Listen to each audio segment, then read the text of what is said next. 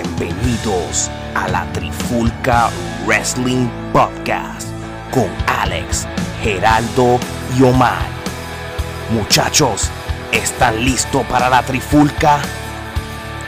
Pues comenzamos en 3, 2, 1. La Trifulca Wrestling Podcast. Oye, oye, oye, bienvenido a un nuevo episodio de la Trifulca Wrestling Podcast que le habla Alex junto a Geraldo y Omar.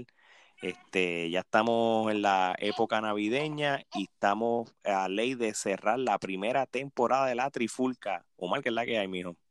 Estamos en la recta final de esta primera temporada y ya tú sabes que estamos súper contentos. Esto ha sido unos meses de aprendizaje para nosotros, de aprender a bregar con redes sociales, con editaje de video, aprender más de lucha libre. Y entre nosotros mismos hemos pasado bastantes situaciones en las que nos ha beneficiado este junte de los tres. Y aquí ya tú sabes, otro episodio más. Brutal, brutal. Gerardo, ¿qué es la que hay, mijo? Hermano, todo bien. De verdad que como hago eco de las expresiones de Omar, de verdad que ha sido una esperanza muy buena y ciertamente eh, viendo lo que va a suceder este en este nuevo año y continuar, ya tú sabes cómo es. No, no, y, y Omar, hay que resaltarle que Geraldo es padre primerizo de una bebé, así que felicidades, hermano. Estamos, estamos bien, bien contentos de nuestra nueva trifulcosa que se unió a la familia de la trifulca. Eso es así, Muchas felicidades para Gerardo. Gracias, Así que estamos, ya estamos todos en el mismo barco. Así Y es, ella, así y, y- y- y ella es invitada hoy, así que ella puede hablar, opinar, llorar. Está, aquí no nos Criticar. Si no le gusta Aquí algo, está. que llore, que lo Así que- importa. O, o Ge- Gerardo puede ser multitasking hoy. Sí, definitivo. Ya, ella vio, ella vio TLC, so este, va a opinar al respecto. Está disgustada, está Sí, disgustada. está Sí, por eso que está llorando. Sí, por eso está llorando. O- oye, Omar, este, vamos a anunciar que, que cómo vamos a terminar esta temporada, Omar, para que deje el anuncio. Pues mira, esta temporada la vamos a terminar con la primera gala de premiaciones de la Trifulca Wrestling Podcast que se llaman los Kenepa Awards. Como todo el mundo sabe, nosotros siempre los eventos, las luchas, siempre damos un rating de Kenepas y basándonos en eso, pues decidimos hacer estas premiaciones. Entre nosotros tres llegamos a un consenso y sacamos 11 nominaciones diferentes categorías y no se lo pueden perder este jueves desde las seis y media de la mañana ya va a estar disponible en Facebook. ¿No? ¿Y quién será la mejor, la mejor lucha del año? ¿Quién es el mejor luchador? ¿Quién es la mejor luchadora? ¿Quién es el, el peor luchador o el mal utilizado? Entre esas y otras categorías, tense pendiente. Luchador o luchadora revelación del año. Esa categoría a mí me encanta. Así que vamos a ver, este, eh, y va a ser un video podcast, así que lo pueden escuchar en formato audio y en video en, en- en las redes sociales como Facebook, la pueden, lo pueden ver en YouTube, so, va a estar bueno, así que pendiente, gente. Exacto, pues, es, va- nue- es nuestra primera, nuestro primer test como tal en video. Y ya en la segunda temporada vamos a tener nuestros episodios en video, nuestros episodios siempre como quiera. Quiero que la gente sepa que los episodios siempre van a estar disponibles en formato de audio. Y de vez en cuando vamos a tenerlos también en formato video. Como esta era el, el season final y como le dicen, el último episodio de la primera temporada, pues lo hicimos en video para todos ustedes. Muy bien, muy bien. Mira, vamos a hablar este dos eventos que hubo este pasado fin de semana. Por primera vez vamos a cubrir un evento de la empresa NWA que tuvo su evento y su primer pay-per-view Into the Fire. Y también vamos a hablar del evento de WWE TLC Tables, Ladders and Chairs del 2019. Vamos a hablarlo, vamos a nuestro, nuestro rating con el Kenepa Metro y, y nada, y como siempre vamos a trifulcar con nuestras opiniones, así que si estamos listos, estamos listos gente, Estamos listos, estamos listos. estamos listos, la bebé está lista y estamos Dale. ready. Vamos allá, vamos allá. Pues mira, gente, este, este pasado sábado hubo un evento de la NWA que se llama Into the Fire. Este, ellos prácticamente fue un evento en vivo, porque para los que saben, en WA Power tiene su programación todas las semanas a través de YouTube, que es grabado, se no es en vivo. En un estudio, ¿verdad? Ellos en, graban en, un estudio. en un estudio de televisión pequeño en Georgia y, y, y el mismo pay-per-view también fue allí mismo. Este, el- so, y fue un pay-per-view, eh, sí, es, es, es como diferente, no es lo, lo tradicional que hemos visto otras empresas, no están en ningún coliseo, ningún auditorio, ni nada. Esto es un estudio de televisión con una cantidad pequeña de público, es mucho más pequeño de lo que de lo que es TNA o Impact cuando estaban en Universal Studios o ahora mismo Sí, en sí, Dallas. mucho, mucho, mucho más esto- pequeño. literalmente esto es un estudio de televisión con, con diferentes ¿Qué tú áreas. crees? ¿Como 200 personas? Algo así, 200, 500 personas, una cosa así. Yo creo que Mm, Yo creo que es mm, como ciento y pico, nada más, porque se Por lo menos- Típico. no, Evento no No, más de, como rapidito. 200 máximo, una cosa así. no más de 150 personas, 200. Es Ok. un- es- se nota que es un estudio de televisión pequeño porque yo creo que es un solo ángulo de público cuando fue en el pay-per-view. Sí, la cámara es uno solo. Sí, so nada, este, mira, vamos, vamos rapidito. Este, la, una de las primeras luchas fue la de Eli Drake contra Ken Anderson. Y los que no conocen a Ken Anderson, ¿verdad? A esta altura, es el famoso ex luchador de la WWE, Mr. Kennedy. Kennedy. Exactamente, ese mismo. Oye, espérate, espérate. Omar, ¿tú no tienes eco en el micrófono? Lo tenemos, lo tenemos, lo tenemos. Dale, pues, zúmbalo bien. Mr. Kennedy. Te otro Kennedy. Sí, porque lo dice dos veces. Yo te voy a decir una cosa, este, y yo quiero, y si quiero hablar un poquito de, y lo voy a llamar Mr. Kennedy, porque así- ese es el que a mí me gustaba. De Eh, verdad, de es verdad. que el Ken Anderson, yo, yo, yo pienso que es Kennedy, tú sabes. Ken, Sí, no, tú no. sabes. Y, Es, es obvio. so, Mr. Kennedy, en un momento dado de, de su carrera en la WWE, a él lo tomaron bien en serio para Era tener la un push promesa. Se Era la promesa la para un- promesa. y un push por el título. Este, me voy a atrever a preguntarle a Gerardo, ¿verdad? Y espero que no lo coja fuera de base con esto. ¿Qué fue lo que llevó a Mr. Kennedy o a Ken Anderson que esa famosa promesa de luchador no llegara a la WWE? Todo el mundo habló de que el futuro campeón, eh, tú sabes, El próximo Stone. Cold decían. Bueno, ¿qué, qué fue lo, qué fue, qué, qué fue lo que pasó con Mr. Kennedy que lo llevó al, a, tú sabes, al, al fracaso al, al final de la WWE? Yo sé que él también sufrió una lesión, ¿verdad? Sí, hay dos factores. Este, primero, cada vez que él le estaban dando un push, desafortunadamente tenía una lesión. Ya pasó dos veces en que estaba en una buena corrida y se lesionaba y entonces pues se le detenía. Pero eh, la gota que colmó la copa, este, fue una lucha que se llevó a cabo en un Raw, si no me equivoco, no recuerdo. Este era una lucha que inclusive el, el, el evento estelar se pusieron jerseys de NBA. Este, y creo que era en el Staples Center, eh, si no me equivoco. Eh, la cosa es que eh, hubo una movida que, que Anderson le hizo a Randy Orton. Este, y este, Ran- Randy cayó mal.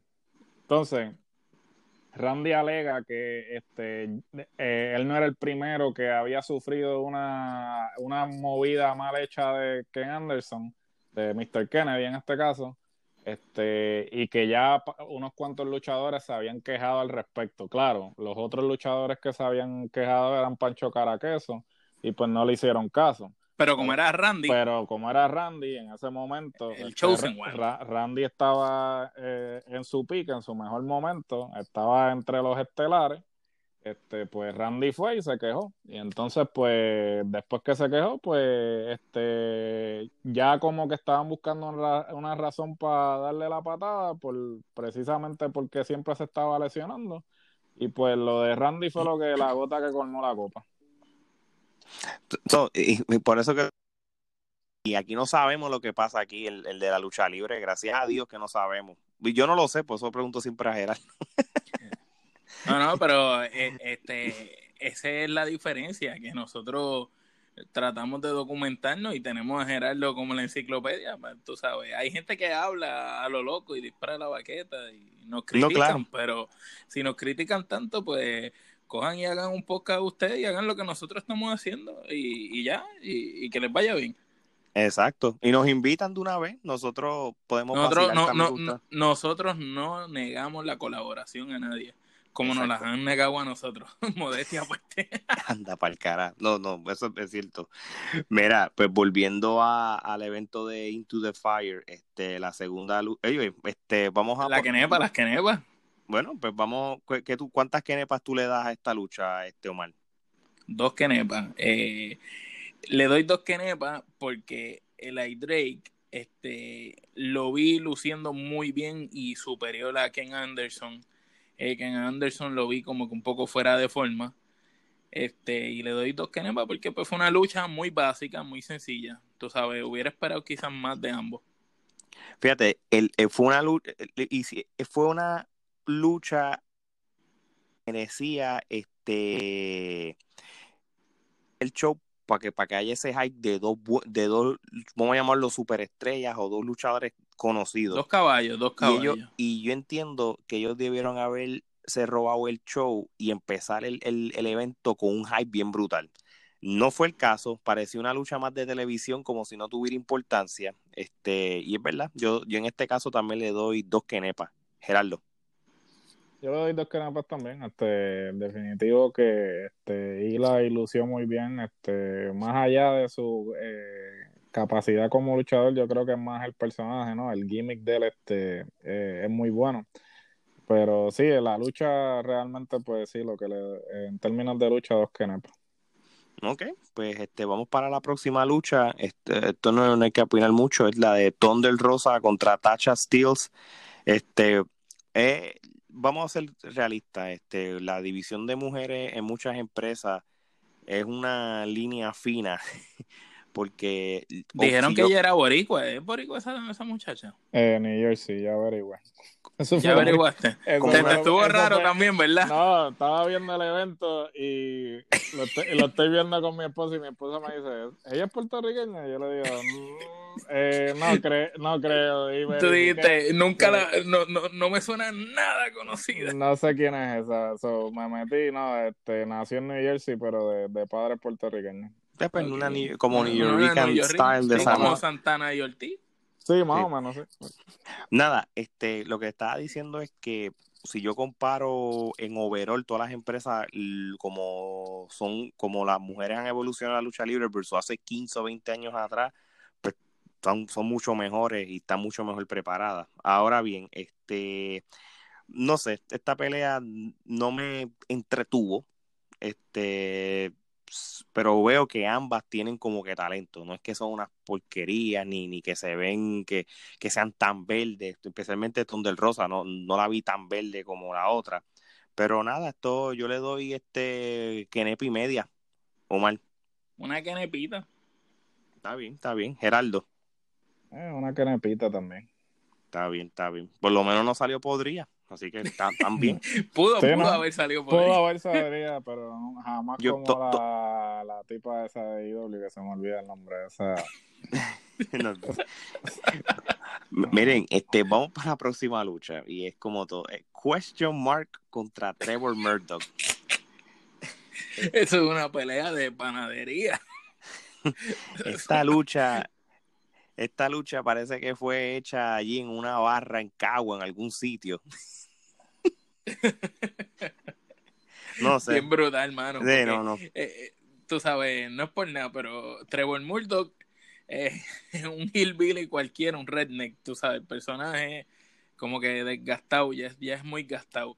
Y el question mark, Gerardo, ¿quién, ¿quién rayos es el question mark? ¿Tú sabes algo de él? Pues mira, este, obviamente la, la las señales que están dando es que es este Stan, eh, Stan Hansen, este, pero dudo mucho que sea eh, dudo otro mucho viejo que más. Eh, dudo mucho que sea Stan Hansen porque Stan Hansen está bastante viejito, ¿no? Y gordito. Pero, pero aparentemente, pues el, los cuernos esos que hace con la mano, pues es la, la señal de Stan Hansen, pero no sé si lo están haciendo como que por este para el tributo. El, tributo, desviar la atención. Realmente no ha salido nada y he estado buscando todas estas semanas, cada vez que veo el, personaje, digo, pues habrán ya rumores y nada, no sale nada de quién podría ser eso. Bueno, Cuando te, le te- quitan la careta, es la ley de Puerto Rico. te estaba, rumo- te estaba rumorando que era sin cara, pero entonces como no puse el nombre sin cara, pues se lo cambió, pero Sí. no- no- No, puede ser sin cara, puede ser Eddie, puede ser este Orlandito. Orlandito, uno de esos puede ser, porque están así igual de fuerte que se ve question mark. Bueno, yo no sé si a la lucha darle una quenepa o ponerle un question mark también.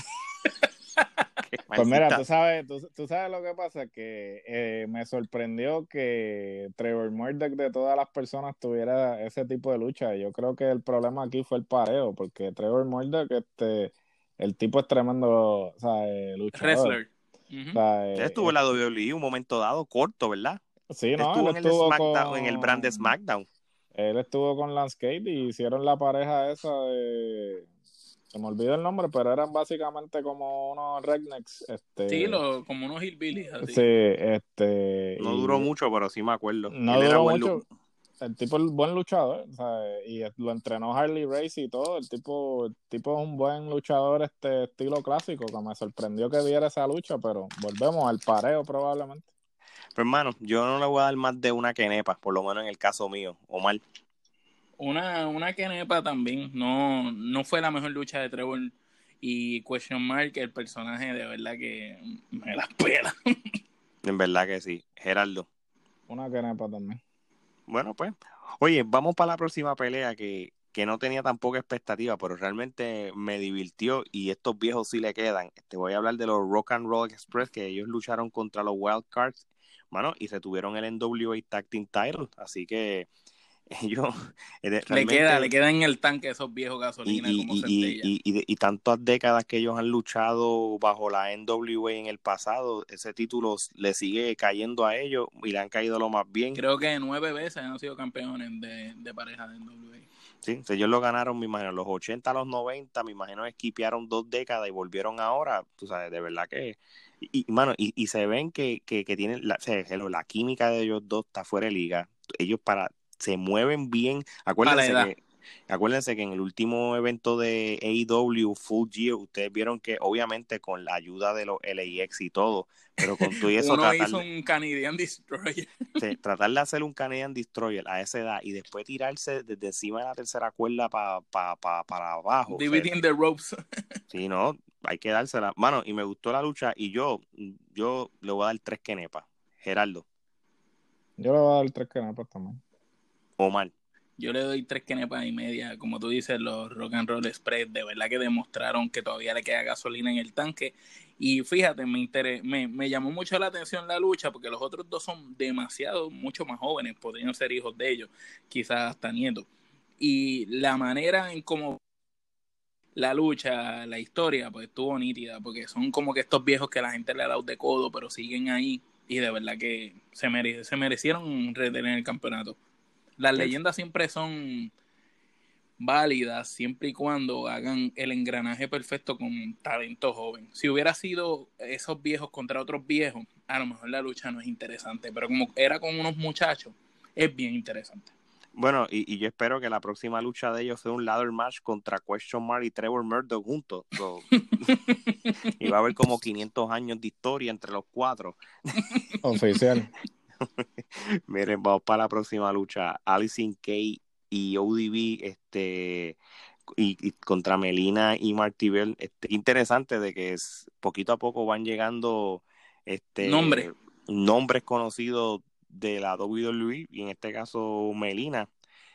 De, de, de todos, este, volvemos a lo mismo, no fue una buena lucha, tú sabes, y volvemos a lo mismo, no quiero sonar de que uno, ah, porque son mujeres, no, porque eso no es el caso, por eso dice el disclaimer de que comparado como como antes las tenían como las divas y, y brasiles y panty de lucha y eso son mejores, pero realmente están demasiado de, de verde, mucho Bosch, como que no había química y mano, si las que... comparas con el resto de mujeres luchadoras de las demás empresas están por debajo. Uh -huh. No, sí, claro. Están este... como las de como las muchachas de IW que Exacto. sirven tirar beauty nada más. Pero fíjate, yo, yo, y no es por desviarme, pero las últimas dos semanas he visto como que mejoría en la división de mujeres de IW, especialmente en, en la lucha. Este, pero sí, todavía... porque están metiendo una japonesa con, con una gringa por lucha. No, pero están, Sí, ha funcionado. trayendo, están trayendo un par de talento independiente porque a diferencia de, de quizás, digamos, en WA que está trayendo gente que pues estuvieron en empresas anteriormente y W ahora lo que está trayendo son mucha gente de CCW, de, de empresas independientes. Major League, de por ahí. eh, de Major League y eso, y pues aparentemente pues poco a poco este, están tratando de este, construir la división sin necesidad, sin necesidad de traer quizás mujeres que pues tienen más renombre, ¿no? Que han estado en compañías importantes, ¿no? Yo supongo que ellos quieren desarrollarla desde cero. Como que esto es de nosotros y lo desarrollamos desde cero. Cierto. Algo parecido a lo que hicieron en NXT en un momento dado. No es verdad, es verdad, es cierto. Anyway, yo a esta lucha no le doy más de una quenepa. O mal. Lamentablemente, que Nepa podría, mano. Sí, porque quenepa podría sería lo equivalente a negativo quenepa, ¿verdad? Sí, a cero, a cero que Nepa. Pero yo iba a hacer que está bien, pero sabes que yo me confundí. Yo iba a decir negativo quenepa, pero esto no son estrellas, pero yo le doy quenepa podría. Que Nepa podría, eso es así. Unánime que Nepa podría, la super que Nepa podría, la guareta Sí. podría. Sí. Bueno, yo no sé si la próxima lucha co- correrá la misma suerte y estamos hablando de la lucha de Aaron Steven este, contra Cole Cabana y Ricky Stark. Esto fue un triple threat por un título que se llama la- el NWA National Championship.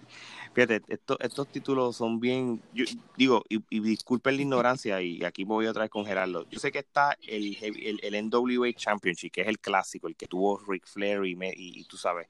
Este Hasta Rey González tuvo el título y Carlitos Colón también. Ahí está, siempre tiene que. me- Sí, sí, Omar, Omar siempre tiene que hacer la salvedad de que En Puerto Rico hay algo que lo este National Championship siempre ha existido. sí, porque siempre esto es como, porque este es como más de los Estados Unidos, el otro es mundial. Sí, el, el National Championship es- viene siendo el equivalente del Intercontinental para NWA y el National Championship este, en un momento dado lo tuvo este, el papá de Tessa, este, Tolly. eh, eh, Tolly Blanchard, este, y lo han tenido, eh, Magnum TA lo tuvo también.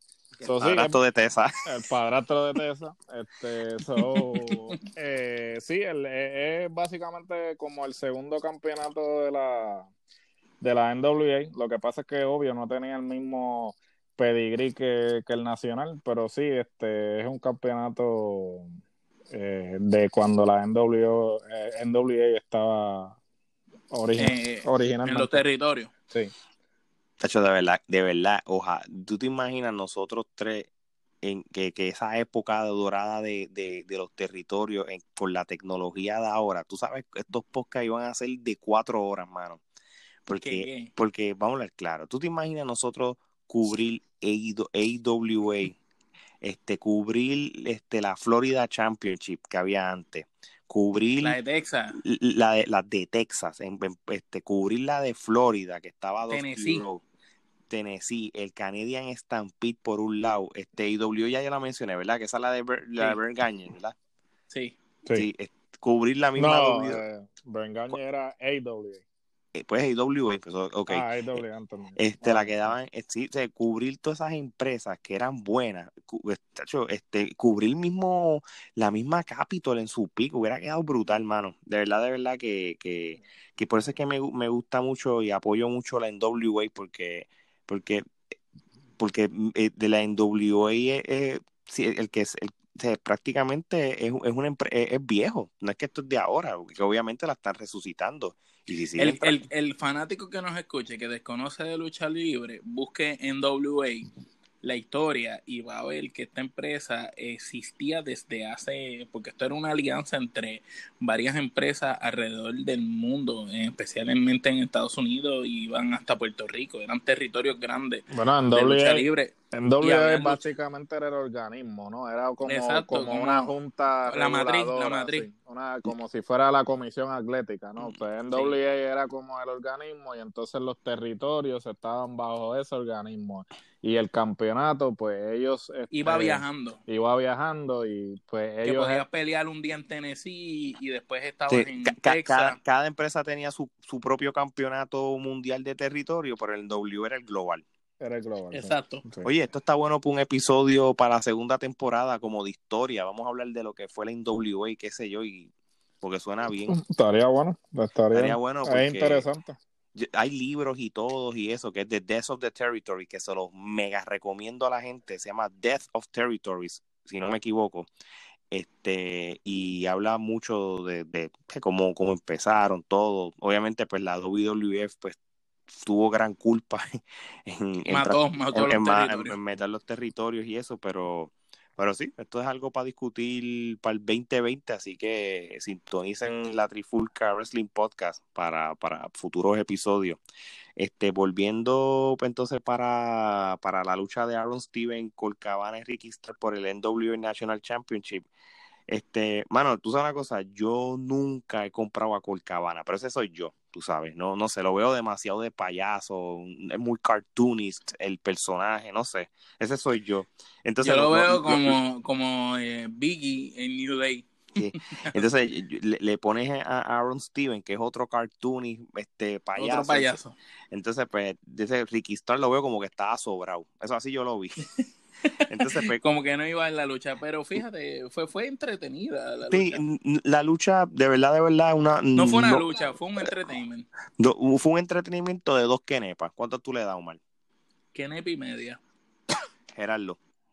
Yo le doy dos canepas porque realmente este la lucha era eso, era el, com- el comedy relief de, de la cartelera, o sea, Por tampoco supuesto. tampoco podías esperar así este el mega Una lucha, un Iron Man. Sí, el megaluchón técnico, porque ese es el propósito, ¿no? Este, tienes a Aaron Stevens, que es el, el comic relief, con Colt Cabana, que siempre también ha hecho este, lo que le llaman comedy wrestling. Él inclusive tiene un, un, un una serie de DVDs que se llama Comedy Wrestling. So, él, él lo ha dicho miles de veces, que ese es el estilo de lucha que él hace y que no todo el mundo le gusta ese estilo de lucha. So, sí, es básicamente eso, comic relief. No, exacto. Y, y déjame decirte que hay un montón de personajes o personas que se que, que se que tienen sus personajes de luchador en, en- en el YouTube que prácticamente se dedican a entrevistar luchadores y eso. Y, y son así de comedy wrestling. Hay uno que se llama Mark E. Extreme, se los recomiendo. El tipo es bien cómico. él, él prácticamente, su personaje, que él es un luchador de un backyard wrestling y él es un campeón que lleva muchos años sin perder y el campeonato es como de cartón. Y él se llama así, Mark E. Extreme, y él ha entrevistado, él entrevista luchadores, él ha entrevistado a los Young Bucks, él entrevistó a, a los Hardy Boys como que un poco antes de que se brincaran a la WWE y de verdad está brutal porque él está entrevistando a su personaje, mano. Entonces los luchadores no vino, pero ¿qué le pasa a este loco? Y se pasa yendo a los Comic Con, sí. De- después, después yo les voy a enseñar un video para que se rían de Mark E. Extreme. Y, y el muchacho es un, com- se me ahora mismo no me acuerdo cómo él se llama, pero él es un comediante regular de stand-up comedy. Este es como otro, como otro guiso que él tiene por el lado. Así que, mira, vamos para la lucha estelar. Este, y esto sí que fue- para mí, en mi opinión, fue muy buena lucha, de verdad. Y, y, y no, y no esperaba menos. Y es la lucha de James Storm contra Nick Aldis por el, el NWA Championship. Esta era de, de dos de tres caídas. Este, fue muy buena lucha. Este, eh, para el cuento largo corto, este, la, cuando empezó la lucha, este, el, primero que hizo el, el- el primer planche fue James Storm a Nick Aldis, que fue la primera caída. Pues la segunda caída fue Nick Aldis a James Storm. Y ya después la última caída, entonces fue que Nick Aldis pues, le ganó a Storm para retener el, el título. Más o menos, fue una lucha que duró, qué sé yo, como, como 22 minutos, o sea que fue larga, pero fue buena. Este, Pero fue, fue, fue bien entretenida el Sí, sí, sí, contraste sí. De, de estilo. Y lo más brutal fue el build, el build up que hicieron para esa lucha, las entrevistas previas, que nosotros lo pusimos en la trifulca y todo. Esa, esa historia, como te la vendieron, estuvo brutal, de verdad. Y Nick Aldis, eh, su personaje está brutal. O sea, aquí en, en WA sí tiene algo que, que, que no deben envidiarle a otras empresas grandes. Son muy buenos en el micrófono. Estamos hablando que Eli Todos. Drake, Ken Anderson son buenos en los micrófonos. Aaron Stevens, Aaron Steven es bueno en el micrófono. Nick Aldis. James Storm, ¿sabes? Estamos hablando de gente de que, de que le meten, tú sabes, este, El mismo Cabana, tú sabes, en su, en su comedia también, él, él, se siente bien cómodo en el micrófono. Ahora, una vez termina el evento, este, pues entrevistan a Nick Aldis de, después de la lucha y entre medio de la entrevista se apaga la luz este, y entra el luchador villano Marty Scrolls. Este, ya con esto, pues este, sacan dudas si él iba a brincar para la AEW, posiblemente a NXT pues mira, gente, él está ahora mismo como parte de la NWA y realmente para mí fue una sorpresa. No sé qué tú piensas sobre esto, Gerardo. Pues mira, este, hasta ayer eh, entendía que estaba exclusivamente con NWA, pero este, hoy aparentemente entrevistaron a Cody y le preguntaron que, él pensaba de que Marty había aparecido en NWA y entonces eh, él lo que dijo fue que él lo que estaba era probando la agua eh, para ver el terreno pero que no se creyeran que era que no había, ¿sabes? No, no lo dijo exactamente así, pero entre líneas eh, quiso decir que, que no no cantaran victoria en términos de que él no fuera a aparecer. Que no estaba exclusivo que no estaba exclusivo con ellos. E inclusive, este, después que salió en NWA, el domingo, estuvo presente en las grabaciones del Ring of Honor. So, aparentemente está trabajando con ambas compañías. Lo que pasa, lo único que, que sucedió fue que se le venció el contrato con Ring of Honor pero ya no está bajo contrato. Pero sigue, prácticamente está freelancer entonces. Está de freelancer y pica aquí y allá, a menos que, y, a menos que entonces finalmente decida ir con AEW, que ahí asumo que entonces sí tendrá que firmar contrato. Mira, y, y, para la gente que no conozca quién es Marty School, este, realmente este muchacho no es nadie nuevo, no es nadie que, que o sea, vamos a hablar claro, este, esto, pues, es un luchador que ha estado toda la vida en el circuito independiente. Él, él, él es un veterano, yo me atrevo a decirle. Este hombre estuvo en la en TNA en un momento dado. Él, no tenía, él era cuando no tenía ni barba, él, era como que más eh, eh, como un luchador bien tradicional. Este, él, él ganó el, el, el X Division Championship, si yo no me equivoco. Él lo ganó como dos veces cuando estaba con TNA. Este, él, él también este, fue trainer de la OVW también. O sea que imagínate, él, y, cuando, cuando que estaba la OVW en su pick, 2003, 2004 posiblemente. 2004, 2003. Hasta el 2005 por ahí. Es un muchacho que tiene como 47 o 48 años. O sea que realmente todo esto que yo te estoy hablando es del 2010 para atrás todavía. O sea, cuando él estaba en TNA fue como para el 2010 cuando ganó el X Division de OVW posiblemente fue mucho más para atrás, entiéndese que realmente este hombre este, tiene, tiene, tiene un resumen. Este hombre, este hombre peleó hasta con, con Brian Danielson o Daniel Bryan en, en, una, en una tronco de luchas. Este, con Christopher Daniels. él, él, él, él, sí estuvo en la WWE como para el 2006, pero no llegó muy lejos. Él, hizo, bueno, él hizo hasta un dark match contra Carlito, Carlito Caribbean Curso, que él prácticamente nada, yo creo que su carrera donde brilló más o donde se conoce más fue más podemos decir que es Ring Honor, ¿verdad? posiblemente, porque él tuvo lucha eh, con, hasta CM Punk, él luchó con CM Punk y todo. No, él donde, donde más ha destacado es este en Ring Honor y Progress Wrestling. Este, y TNA. TNA no estaba tan, porque TNA, eh, quien eh, TNA hizo el British Bootcamp ese, que era como una búsqueda de talento en Inglaterra, que de ahí salió Nick Aldis, de ahí salió Marty Skrull, salió este, este tipo, el que está en WWE ahora, este, que era el general manager de 205 Life, este. Ah, sí, Maverick. Maverick, Drake Maverick salió de ese, de, ese, era un tough enough, era el equivalente de un tough enough, pero en Inglaterra nada más. Entonces cuando él eh, cuando él empieza ahí, pues como tú dijiste, no tenía el gimmick del villano, todavía era como que tenía una truza de la bandera de Inglaterra, era bien. Automáticamente cuando empieza a salir más en progress, ahí es que ahí es que trae el, el, el gimmick ese del villano Eventualmente entonces este eh, se une con los John Box y con Kenny, entonces pasa a ser parte del, del Bullet Club. Y entonces pues ahí es que como que eh, explota. explota, empieza a salir en los episodios de Being the Elite.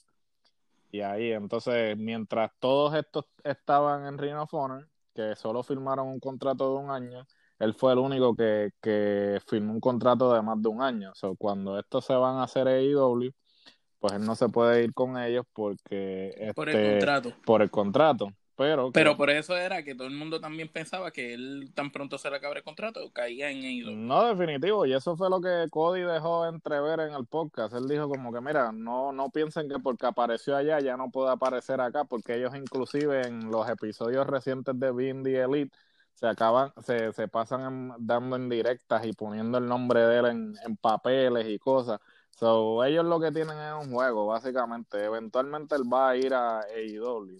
Eh, más tarde que temprano, pero ciertamente pues eh, ahora está como que pues aparezco donde sea. O sea, gente libre. Y fíjate, y es cómico cómo ha sido la evolución del personaje o de su, de todos los personajes, porque cuando él estaba en TNA, cuando él ganó el, el, el TNA, el, el, del campeonato de la televisión, que estaba más con el gimmick del, del, del, del, del, de los británicos, ¿verdad?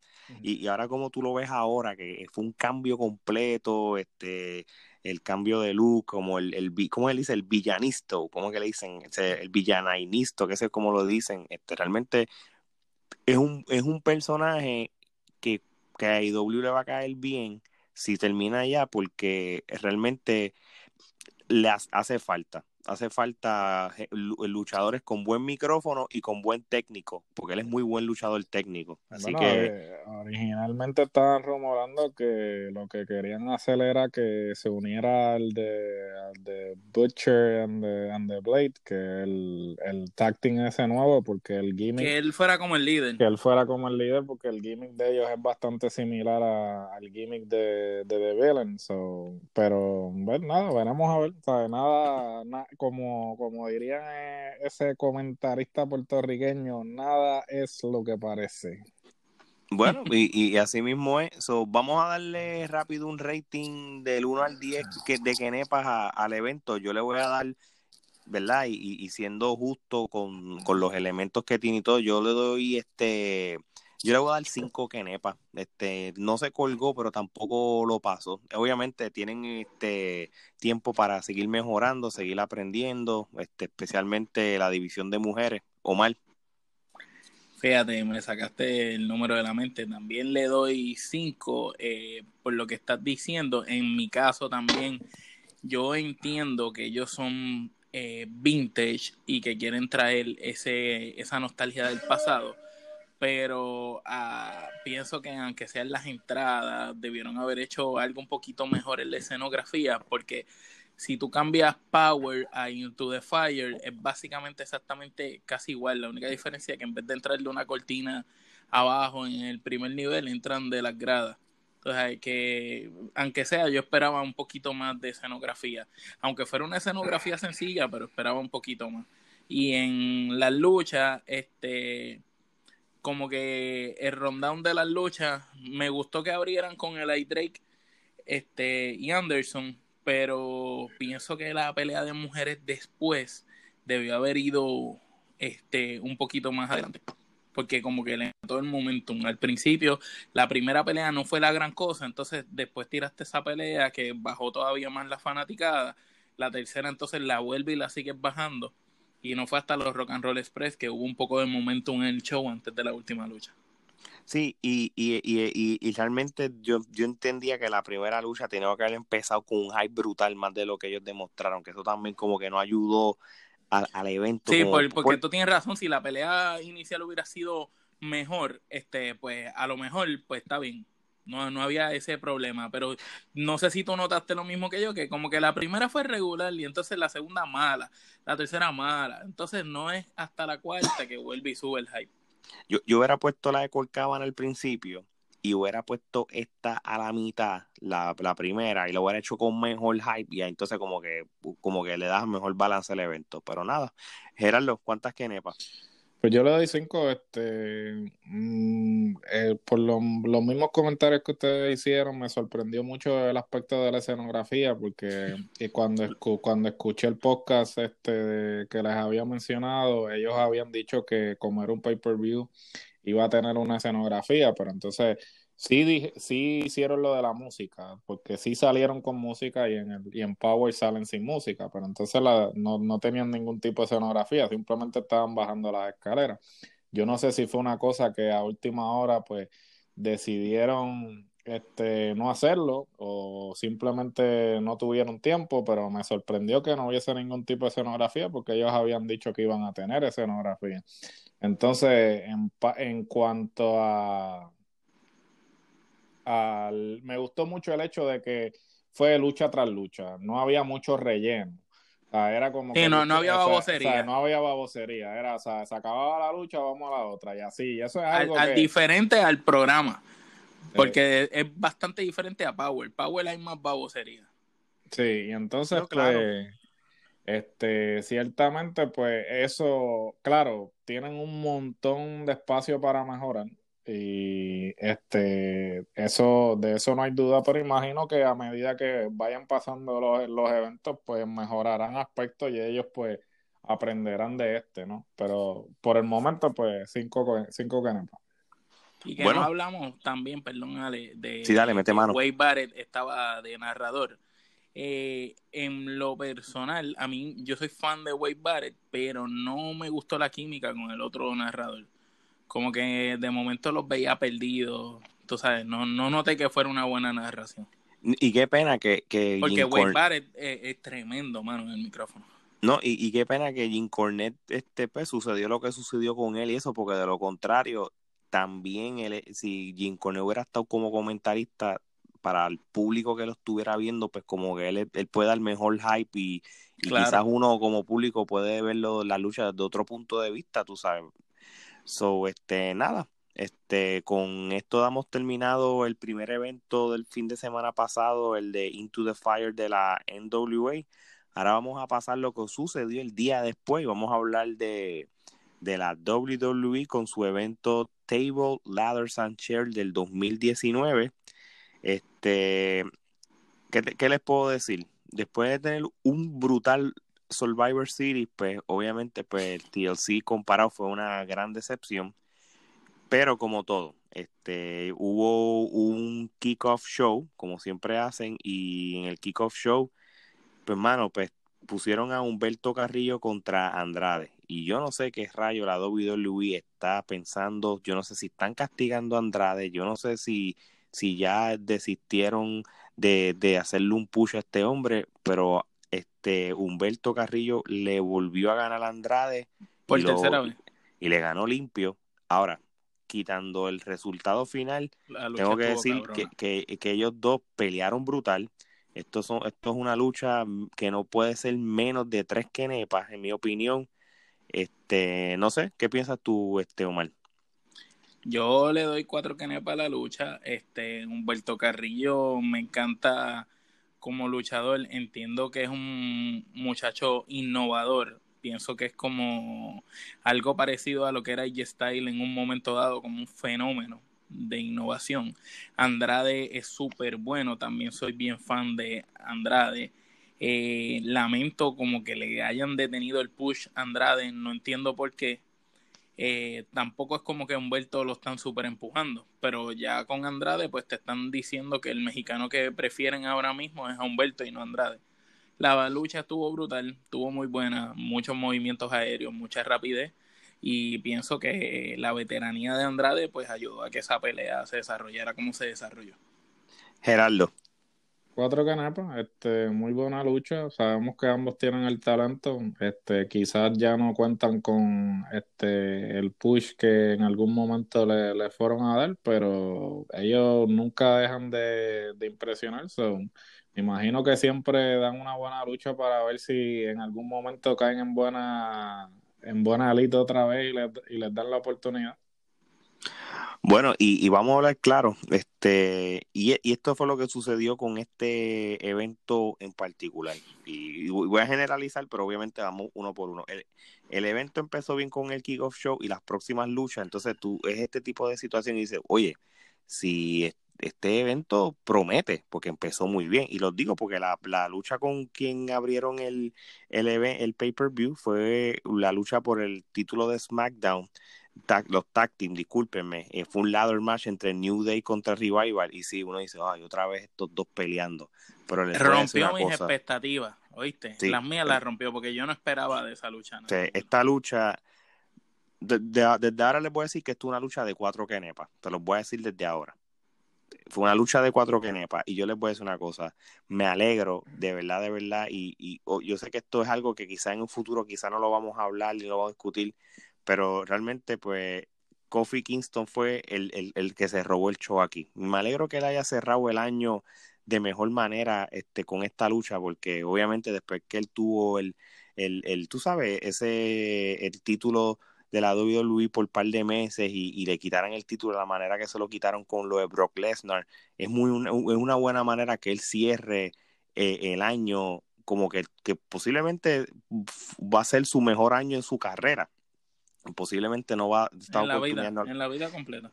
En la vida, porque esto no va a pasar. El año que viene yo dudo, ojalá me, me puedo equivocar, que vaya a tener un, un ron similar a este, pero lo cerró bien y él, este, este es el tipo de lucha que a él le pega. Los ladder match, los, TLC, porque, es que, eh, porque con su talento es que él se puede lucir, pero una lucha tradicional uno a uno, dos, dos y dos normal, él no es la gran cosa, pero este es el, estas luchas así que son con, con estipulaciones, en esto es lo que es bueno, especialmente este con luchando con, con unos caballos como Revival, así que se la tengo que dar a él, este Gerardo.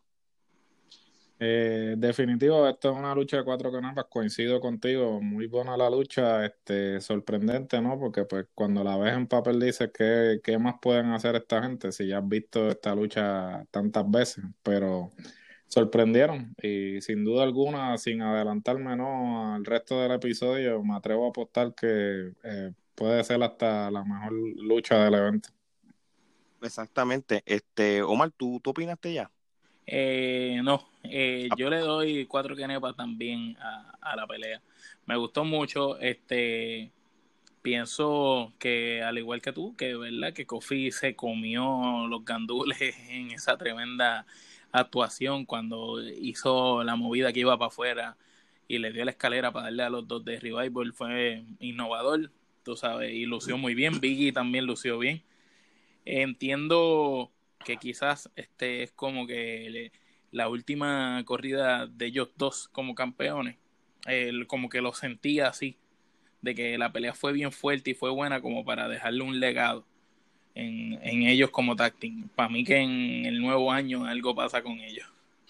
Y, y, se lo, y, y fíjense, es, es, bien curioso lo que tú dices, porque puedo pensar lo mismo porque sería más de lo mismo. Ellos llevan ya cinco años juntos. By the way, yo, yo estoy escuchando el podcast de ellos, de New Day, que está ahora mismo en, todas las plataformas, igual que la Trifulca Wrestling Podcast. Ellos tienen su propio podcast y prácticamente, a diferencia de otros podcasts, ellos prácticamente lo usan como para hablar de ellos mismos, de su historia, sus experiencias y sus cosas. Este, so, yo, si me dejo llevar de que ellos tres tienen su propio podcast, yo dudo de que algo como que yo siempre he querido, como que E traición y se vaya por su los vaya a pasar en corto plazo, ¿verdad? Pero uno nunca digas nunca, ¿entiendes? Especialmente cuando Xavier Woods ahora mismo está lesionado, no se sabe cuándo va a regresar, con más razón. Si estuvieran los tres, entonces pues maybe, pero ahora con más razón de que, de que Xavier Woods está afuera, no tienen más remedio de que Big E y Kofi pues, se queden juntos. pero yo hubiera pensado de que, que Big E posiblemente es el próximo que tuviera el run solo. Todavía lo puede hacer bajo New Day, pero no sé. vamos a ver qué pasa para el 2020. ¿Qué pasa? Ya, ya discutimos las primeras dos luchas, muy buenas luchas. Uno se pompea, diablo, este, este pay-per-view, mira, promete. Alistair Black contra Body Murphy les voy a decir una cosa. Ramillete de Kenepa. Es lo único que les voy a decir. No importa que Body Murphy que haya perdido. Él perdió ganando y yo creo que aunque por mi opinión, y esto lo comparto con Omar porque él me lo dijo, yo, yo entiendo que Body Murphy es mejor que Alistair Black, pero los dos se lo, lo demostró, lo demostró en la lucha. Lo demostró, tú sabes. Los dos se robaron el show. Para mí fue la mejor pelea de la noche. Este, eh, seguido de, de, tú sabes, la de esta y la de New Day fueron las dos mejores peleas y después la de Humberto con Andrade.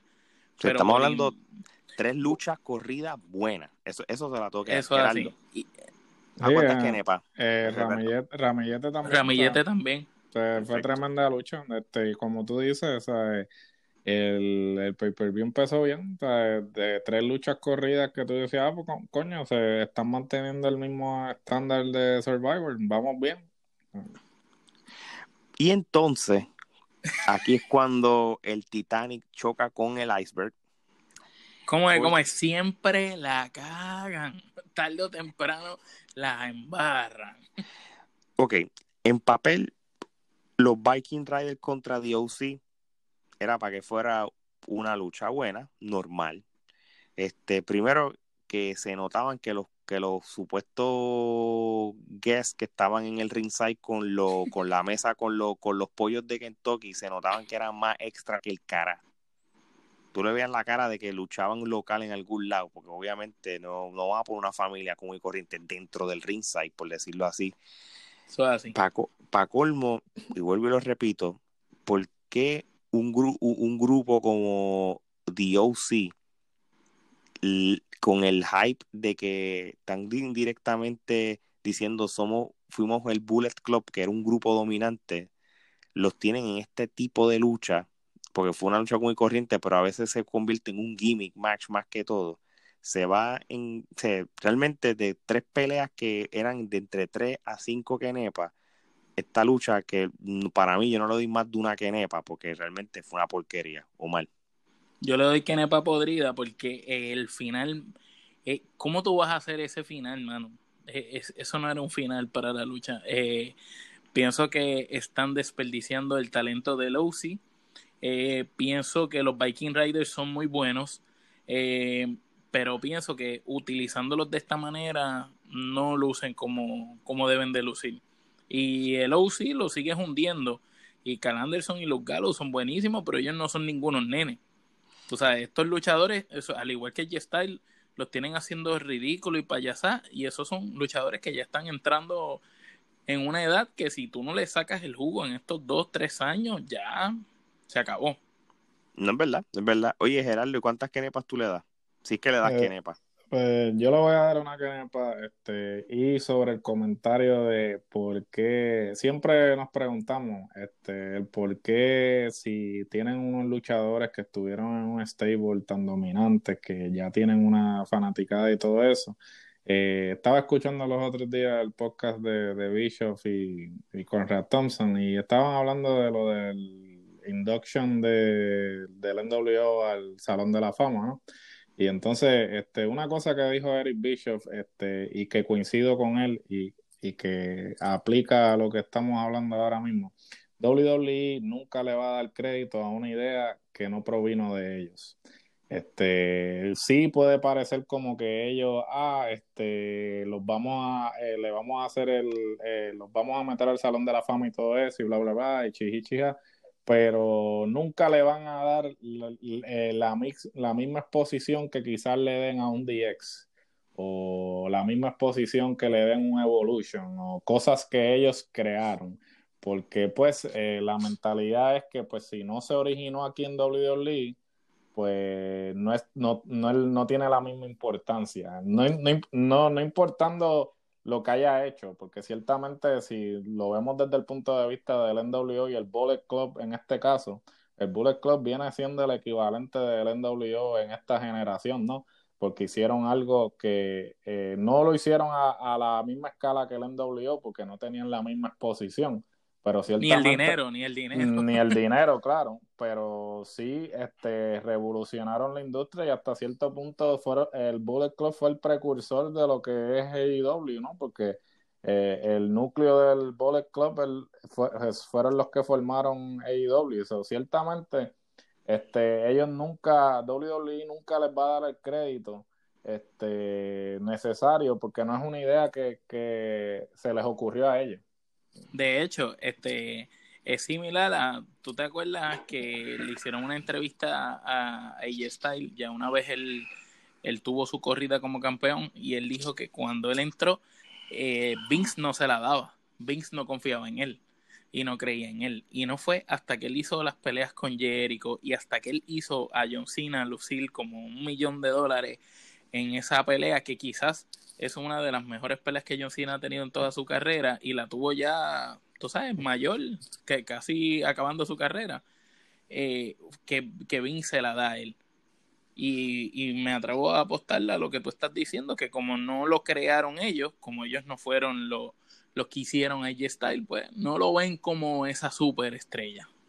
Bueno, de hecho, cuando AJ Style este, filmó con la WWE, él que le querían cambiar el nombre de AJ Styles para que sepa. Y una de las razones por qué no le cambiaron el nombre fue algo tan sencillo de que en su cuerpo tiene bien grande AJ. Exacto. si no hubiera sido por eso, iban a hacer todo lo posible con cambiarle el nombre, que pues en mi opinión iba a ser el error más grande que te puedes imaginar, porque AJ Styles es un nombre establecido. Una marca. Es una marca, tú sabes. Este... Y, y también lo extraño con AJ Styles es que, no, mm, corríjanme, AJ Styles fue el primero de estos luchadores independientes con un gran nombre que no pisó NXT, que no pasó por NXT y llegó es el, es, el, es el, primero y el único hasta este momento. porque Y Cal Anderson y Luke Gallows también. Ah, bueno, pero de, ellos vinieron con ellos, él. Ellos vinieron con él, pero si eh, Carl Anderson y Luke Gallows este, no están al nivel de Jay Styles, ¿sabes? No, no, no, o sea, tú sabes, so, sí, sí, eso so, es lógico. So, pero el primer luchador independiente, tú sabes, vamos a hablar, Kevin Owens, Sami Zayn, eh, sí, toda esa eh, Nakamura, el único fue él, fue él, ¿verdad? Que no sí, no, porque AJ ciertamente, y él lo dijo también eh, les recomiendo el Table for Three que hizo AJ con Sting y con. Ay, carajo, se me olvida. Con, con Sting y con Jeff Jarrett. Y en un momento dado, en ese, en ese Table for Three, él dice: Ah, este, en ese momento yo no, eh, yo no, eh, yo no vine para WWE y fue lo mejor que me pudo haber pasado. AJ Styles es un tipo astuto. O sea, él en, él, él en, en, muchos momentos le dijeron, ah, vente para acá, vente para acá, pero no le estaban ofreciendo lo que él quería. Y él simplemente fue... Cogió su valor. Sí, agarró su valor en cada empresa que él fue, él llegó y fue campeón mundial. ¿Sabes? Cuando él se fue de, de, de TNA, ¿sabes? Todo el mundo, ah, no, que si se va para la WWE, para la WWE, pa, pa, pa. no, paró en New Japan. En New Japan entró, hizo el ángulo que hizo, luchó por el, por el, por el IWGP pam, y, y, y, ganó y ganó y entonces ahí cuando ya ¿sabe? tenía ese pedigrí fue que WWE dijo ah coño este tipo ¿sabe? no podemos seguir ignorándolo Inclusive a tal punto que lo debutaron en un Royal, eh, de, debutó en el Royal Rumble que y con Roman Reigns. y, y esto y esto y esto lo ha, lo ha dicho lo ha dicho este Bruce Prichard lo ha dicho Bishop lo ha dicho todo el mundo que ha trabajado con Vince. A Vince no le gusta debutar a nadie en el, en el Royal Rumble si no lo va a ganar. Entonces el que lo hayan debutado el que haya debutado en el Royal Rumble y no haya ganado el Royal Rumble dice mucho ¿sabes? en términos de la importancia que tiene él como luchador. ¿sabes? Y, deje, y déjenme decirle, porque yo estuve en ese Royal Rumble porque fue aquí en Orlando. Tienen que tener en cuenta de que fue una tremenda estrategia. O sea, primero que nada, AJ Styles fue local en Orlando por posiblemente de 5 a 7 años antes de irse a Japón, porque él estuvo en TNA y lo grababan allí. Cuando, cuando sale en la pantalla el nombre de él, aquello se quería caer porque es que yo se quería caer, punto. Y todo el mundo, o sea, realmente fue... Hasta bueno, la fue... cara de Roman Reigns vale un millón de. Sí, yo te voy a decir una cosa, de, yo como fanático, que he ido a lucha libre en diferentes lugares, realmente ha sido las mejores experiencias. Eso y cuando los Hardy salieron de sorpresa en WrestleMania, esas dos cosas fueron fuera de, de fuera de liga. Yo les voy a decir y, una cosa. Y, y les que pregunto... casi todo el mundo ha dicho, perdón que te interrumpa, Sí, sí, para terminar con esto, con lo de G-Style, casi todo el mundo lo ha dicho, que G-Style es el mejor luchador de esta generación. Sí, ¿no? Y, y, y, mira, mira, y, que y ya, y ya no es un nene ya, tú sabes, que por eso es que él lo está cogiendo suave, porque una vez él termine su contrato, posiblemente. Él dijo, él dijo que se retiraba. Sí, es que ya, ya él no tiene más nada, no tiene más nada que demostrar, tú sabes, en este sentido. Oye, este, yo les pregunto a ustedes, y, me, me gustó esta línea. Sé que uno de ustedes comentó de que AJ Styles entró a la WWE sin tener que cruzar NXT, ¿verdad? Ajá, lo dije. Y ¿qué vamos, vamos a irnos en este viaje de que IW no existe y Kenny Omega, ¿verdad?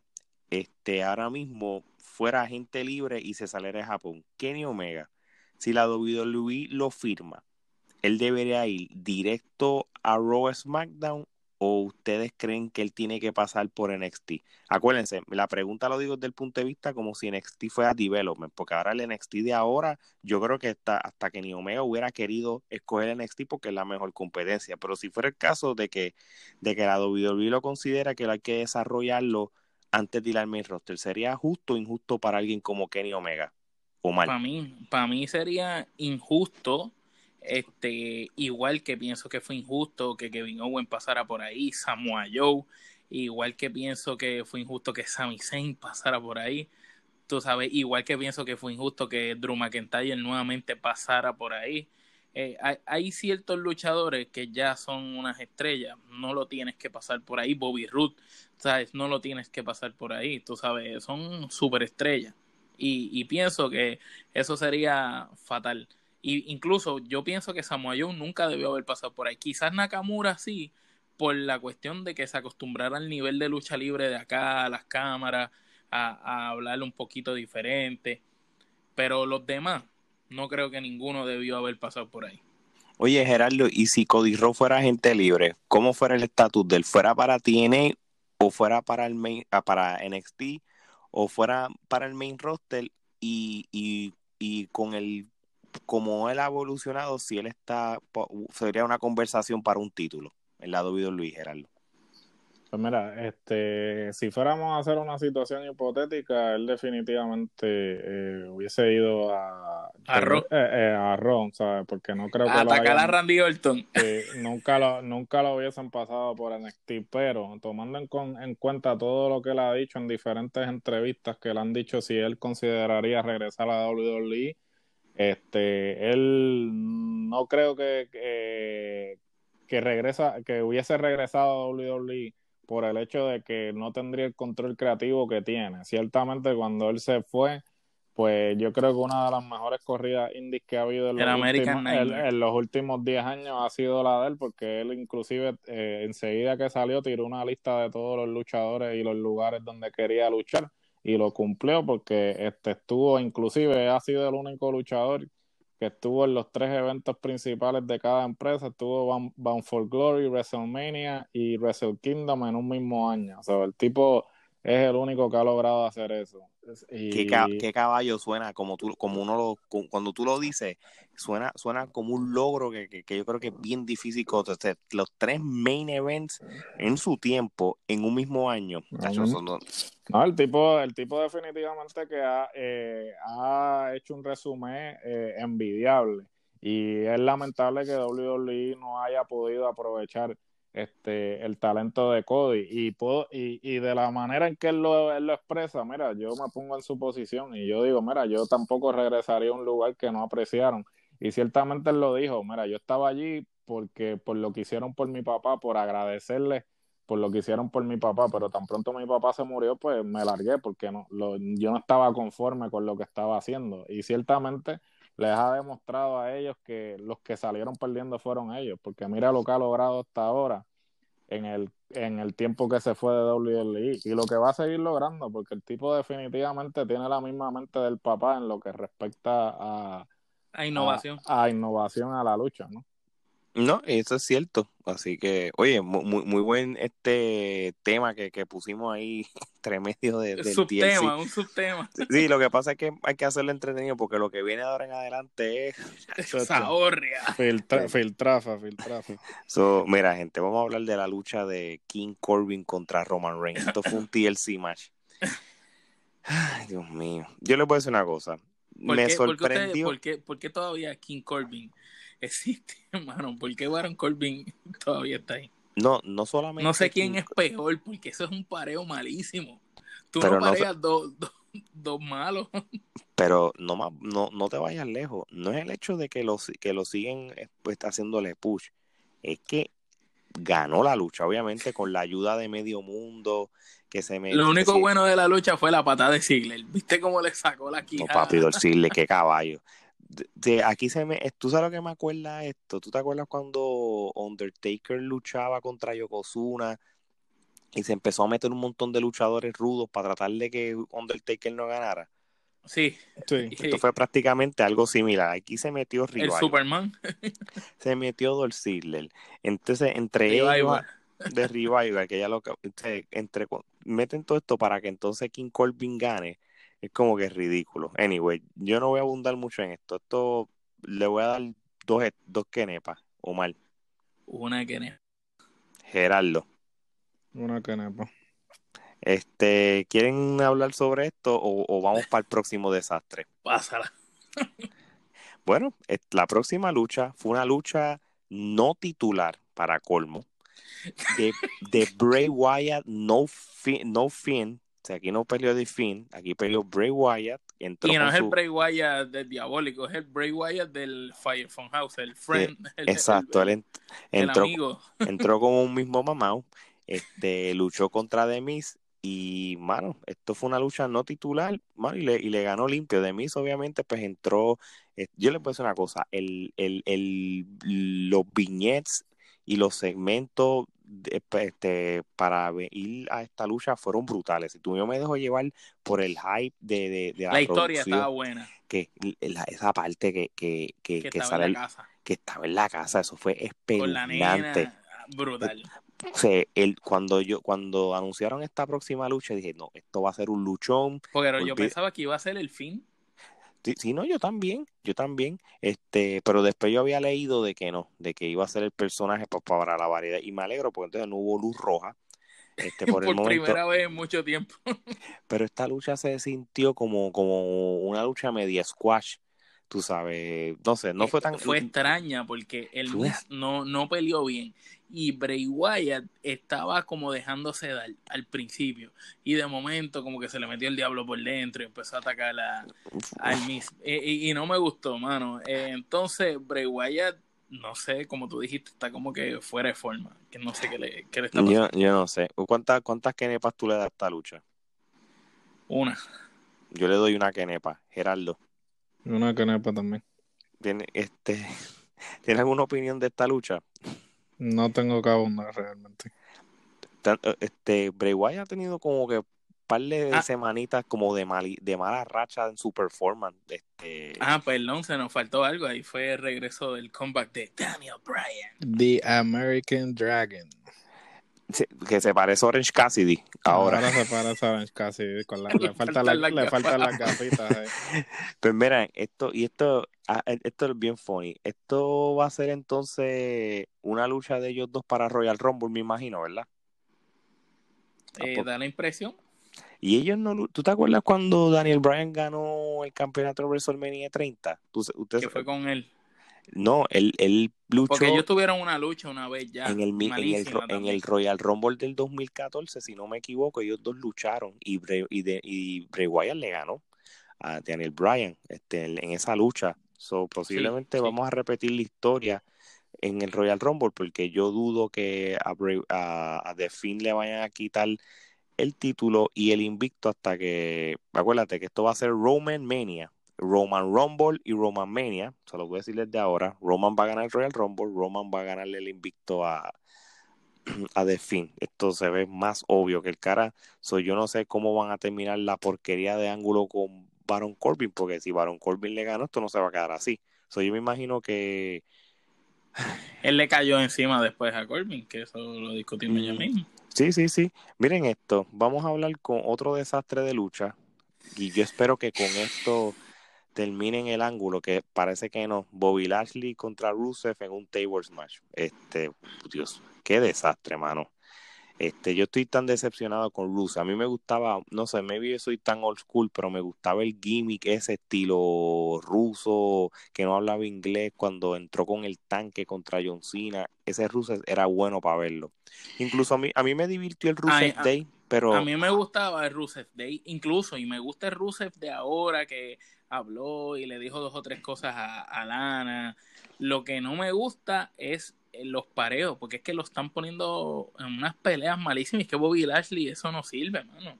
Es un saco músculo nada más. A mí nunca me ha convencido Bobby Lashley. Yo, si me dices, dime una buena pelea de Bobby Lashley, todavía la, todavía sigo buscándolo y no la encuentro. Ninguna. Este, ninguna. Mejor que se vaya a, a Mixed ¿Quién, Martial ¿quién es, ¿Quién es peor, Bobby Lashley o Apolo Cruz? Mano, por lo menos por lo menos por lo menos lucha, coño. O sea, tú sé que te diga la verdad, mano. Apolo Cruz tiene, es muy, él no es mal Apolo técnico Cruz tiene potencial. El tipo, cuando era este, ¿cómo era que se llamaba él en la indie? Ay, carajo, se me olvida el nombre. Nada. Ni yo sé cómo se llamaba. Este, él se llama, él tenía un nombre que era como africano. Este, ay, carajo, se me olvida el nombre. Nada. Él, él, él cuando lo filmaron, yo había visto un par de luchas de él en la indie de, y el tipo, este... Él impresiona en movimientos. Era, era Uja, Uja Nation. Uja Nation. Que era que se llamaba. Este, y, y, el tipo era muy, era, era, el tipo era muy bueno, pero, ¿sabes? Como siempre, WWE lo caga todo, hermano. Es como que entran y lo engavetan. O sea, es como que yo no sé, o sea, ¿para qué lo firma? ¿Sabes? ¿Para qué lo firma si, si lo que va a hacer es volarlo para que esté backstage y salga en main event nada más? Como pareciera que ellos cuando lo, lo van a firmar le dicen ¿cuáles son tus expectativas con nuestra empresa? Y los luchadores, ah, yo quiero ser, viajar el mundo, ser un gran luchador y ser campeón. Ah, pues está Excelente. Vas a eh, viajar, eh, pero Muchas gracias. Vas a viajar el mundo entero, te lo garantizo. Bueno, y a, a, a, Apolo Cruz pega para NWA y Impact, mano, ni tan siquiera para AEW. Este, ven acá, hablando de Apolo Cruz, ¿qué hay de la vida de, de, de Tyrus O'Neill? Comiendo, comiendo mantecado en su casa. Está Levantándose de la última caída que se dio. está debajo del ring todavía. Nunca, salió. Él se caía cada rato. Nunca salió de debajo del ring. Ellos dos, juntos o separados, deberían hacer un stable con ellos dos y Bobby Lashley. No, en verdad que sí. Este, de verdad que no sé ni qué. Mira, qué, porquería. Bueno, vamos, le voy al rating a la de Bobby Lashley, una quenepa. Kenepa podrida, Kenepa podrida. Kenepa podrida, no solamente esa lucha, al ángulo completo, mi hermano. O sea, eh, los otros días, la Kyla Braxton, esa, la comentarista, dijo: Ah, este, sacrifico mi sueldo para no volver a ver a Bobby Lashley y a Lana en televisión. yo, yo, yo, yo, le hice entrevista hoy, yo leí ese, esa noticia hoy. Yo, yo, yo sacrifico, eh, sacrifico no ver, o sea, no ver lucha, no ver, no ver no ver nada hasta que no acaben con el maldito ángulo ese. No, y, y, y, y, no se ríen. Yo te soy honesto, cada vez que yo estoy en Raw, eh, viendo como yo lo veo grabado, ¿verdad? Por el trabajo, yo vengo y entonces brinco para adelante. Cada vez que, salen ellos en el ring, brinco todo eso. La mejor forma de ver Raw realmente y SmackDown eh, es verlo en Hulu.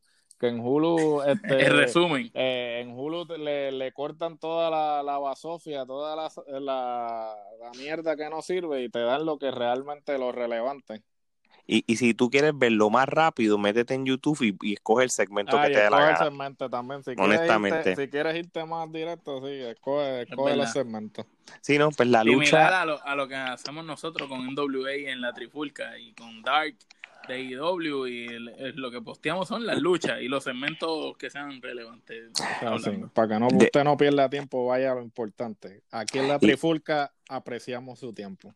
Así mismo es. Y, y de hecho, este el segmento completo y la lucha la vamos a nominar entonces Kenepa podría, yo no sé por qué le di una Kenepa. ¿La retiras? ¿Retiras la Kenepa? De hecho, no, ni, sin, sin, sin, cuestionarlo. Y, y, ellos no se rinden, ellos siguieron el segmento a, aquel proponiéndole matrimonio, son bien insistentes, así que, la, que, se sigan con la... Yo no sé a quién le gusta el segmento. Bueno, pues de verdad que yo no sé, hay alguien que ve General Hospital o, o algo, alguna novela... Private Party, Practice. Algo, algo, algo ven en, en cable TV que, que se inspiraron a la porquería esa. Bueno, gente, vamos a hablar del main event. Y yo les voy a decir una cosa. ¿Por qué fue el main event? Porque estaba Becky. Entonces, Chico, pero, pero no era lucha de main event. No, el, Esa debió haber abierto el show. Fíjate, si ellos hubieran abierto el show, pues entonces hubiera visto la lucha con mejor perspectiva. Pero mira, si ellas hubieran abierto el show y viendo la cartelera ahí, y tú hubieras cerrado con la de Tacting de New Day y de Revival hubiera sido mucho mejor. No, claro, pero obviamente es difícil uno poner a eso, esa lucha como main event, pero sí, obviamente después que uno lo ve, uno, lo, uno entendería lo mismo. Pero fíjate, este pay-per-view aquí hubo muchos grandes ausentes. Aquí no peleó, aquí ni cerró. Mira, hermano, hubiera preferido algún tipo de lucha de estipulación de Kevin Owens contra Seth Rollins. Fíjate, yo pensé que ellos iban a luchar, por alguna razón, no, como que se me olvidó. Yo pensaba que... iban a pelear en un TLC, los tres, mm. los dos, tú sabes. hubieran hecho una, una, un Steel Cage o algo y lo hubieran terminado. Anyway, volviendo al main event de, de este pay-per-view, fue la lucha por el campeonato mundial pareja de no salió tampoco, ¿verdad? No, aquí no salió medio mundo. Ni Elias. Aquí no el Aya, ahora que, que, ahora es un babyface, ay, yo no sé qué le pasa a esta gente en verdad. Anyway. también que iba con el personaje rudo y le quitaron el, el push también. Sí, no. Los, las Kabuki Warriors derrotaron a Becky Lynch y a Charlotte Flair para retener los títulos en una lucha de tables, ladders and chairs esto fue una lucha donde hubo un montón de boches, este, estaban como a veces perdidas, no sabían qué hacer con, las escaleras, no sabían qué hacer con las mesas, no sabían qué hacer con, lo que encontraran. Cuando amarran a, Becky, que dice que la amarran. Eh, de, ella suelta, tan pronto dan la espalda, ella sola se salió. En sí, sí, como que. como en los muñequitos. sí. Y entonces, este, hubo y esta parte posiblemente, yo no sé si ya la WWE lo confirmó o no, pero hubo un momento de la lucha de que Kairi Sane estuvo en el piso fuera del cuadrilátero, más o menos, este, y parece como si lo hubiera sufrido con una concusión no estoy seguro, eso fue lo que estaban diciendo, esto lo, están diciendo Brian Álvarez. da, la, da, la impresión, fíjate, porque sí, hay un momento que ella estuvo un rato en el piso. Y Charlotte cayó bien fea cuando se dio en la mm. mesa también, que se, se tapó la cabeza también, que Asuka la tiró contra la mesa que estaba afuera. Ella cayó feísimo ahí también. Sí, no, están diciendo de que, por ejemplo, Carice no estaba moviéndose bien después de cierto punto de la lucha, eh, eh, y entonces este también lo mismo, lo de lo de Ric Flair, lo de Charlotte Flair cuando se golpeó también. Este, no, realmente aquí pasó un montón de boches, mano. Este, yo creo que fue un mega botch TLC, mano. Y... Gerard, lo que pasó aquí, porque las cuatro son buenas luchadoras. Sí, especialmente aquí, aquí la este que, aquí, disculpa la que los interrumpa, aquí la que salvó la lucha fue Aska, mano. Eso es lo único lo, que les puedo decir, Aska fue la que la que puso a flote la lucha. De lo contrario, hubiera sido peor de lo que de lo que fue. Gerardo, disculpa, ahora puedes hablar. No, no, no te preocupes. Este, ciertamente, mira, eh, lo que habíamos hablado anteriormente en términos de qué está sucediendo con Becky, eh, y voy a hablar específicamente de Becky porque sabemos que Charlotte Flair no ni siquiera le han prestado atención en, en los últimos meses, este, lo dijo Corey Graves y todo eso. Cierto. Eh, este, y ciertamente eh, me parece que también los invito a que vean el promo de Becky en el Raw de ayer. Eh, tremendo promo y, ilustra lo que ha sucedido con la corrida de Becky. O sea, a Becky pues ella hizo lo que hizo para llegar al tope. Eh, WWE vio que el, potencial cabía y ahora la tiene en el tope. Claro, todo el mundo que llega al tope, lo hemos visto con, con Cena, lo hemos visto con Roman, pues la empresa, para bien o para mal, los empieza a proteger, afectando. Eh, demasiado. los, protege a tal punto que. Se lo hicieron a Rock también, ¿verdad? También anulan, anulan el empuje que el luchador orgánicamente había obtenido. Entonces, Becky en el promo, eh, resumiendo, ¿no? Viene y dice, ok, yo entiendo que ya yo llegué al tope. Entonces, como estoy en el tope, pues la empresa me quiere proteger a tal punto que ni, siquiera me quieren poner a, luchar, a luchar con Asuka. Porque tú me, dime tú a mí, ¿sabes? Si tú tienes eh, a la campeona, que ciertamente no tiene ningún, ni, ni eh, no tiene un feudo activo actualmente, y la vas a poner en un pay-per-view, la pones a luchar por unos campeonatos que realmente no tienen ningún tipo de relevancia en lo que respecta a Booking, nadie, es más, un, Nunca. un espectador promedio no sabe que los que, que los existe un campeón de mujeres. Que los campeonatos en parejas de mujeres existen porque ese campeonato lo han tratado como, como, como de cartón, como de juguete de, de Walmart. Y este, cuando no cuando, cuando, la cosa está mala, lo guardan, ¿verdad, Gerardo? Sí, lo guardan, ¿sabes? No, no les dan ningún tipo de empuje, no, no, tienen, no tienen una razón de ser, ni siquiera las luchadores que no están haciendo nada, porque tú dirías, ok, las que no están luchando por el campeonato individual, pues mira, ponlas en pareja y ponlas a luchar, por lo menos que hagan algo, ni eso, ni eso hacen. Entonces, ¿sabes? La que sigue sufriendo es Becky, porque entonces eh, no, la gente no dice, ah, es la empresa la que le está buscando, ah, no, Becky está luchando una mierda, Becky este, no ha hecho nada relevante, papá, pero es que no está en ella, es como la está, es, es, el booking que le están haciendo, definitivamente, y, y, y es lamentable, es lamentable que, que WWE, como siempre, cogen algo que este se generó, se generó orgánicamente y lo cagan, siempre, siempre hacen lo mismo, siempre hacen lo mismo. Y, y como yo siempre he opinado sobre Becky Lynch, este, ella, e, e, esto de Becky Lynch, esto fue algo que empezó a, crecer desde el SummerSlam del año pasado, cuando hizo el turn, el heel turn con, con Charlotte Flair. Y después, eh, como tú dices, orgánicamente ese anti-hero se empezó a crear porque ella estaba determinada a ser un heel.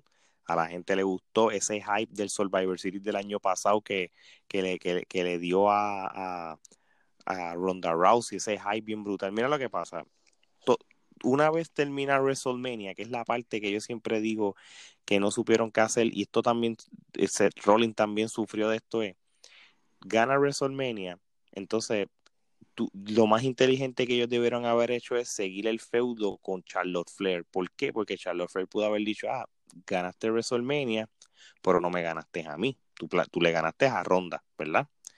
Pero Charlo se fue de vacaciones. Y no, no está bien, un tiempo fuera. Y, y, ese tiempo, ahí fue que la pusieron ella con la otra estangana esa, que a Gerardo le encanta, a, la Marina esa.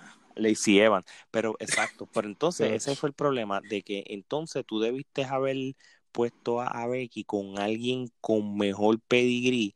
O, o, o, maybe decirle a Charlotte, verá, este, vamos a hacer la revancha. O la misma Asuka, que Asuka había ganado, ¿verdad? Eh, un Battle Royal. Por eso sí. Sí, con Asuka era que la tenían que buquear. Exacto, Asuka lo verás, exacto, con alguien con mejor relevancia, igual que ese Rolling. Yo lo siempre dije, mira, lo de ese Rolling, en el mundo perfecto, lo que hubiera sido chévere es que obviamente el schedule de Brock Lesnar no es el que él tiene todo el mundo, pero en el mundo ideal hubiera sido chévere que lo defendiera otra vez una revancha contra Brock Lesnar, aunque se haya ido un no contest, es como que mantenga la gente bien y tú lo vas con Baron Corbin. Anyway, volviendo a Becky Lynch, prácticamente es el booking mm, que, malo que le afectó a ella hasta que no se encontró con Sacha, porque vamos a hablar claro, en el SummerSlam ella peleó con Natalia.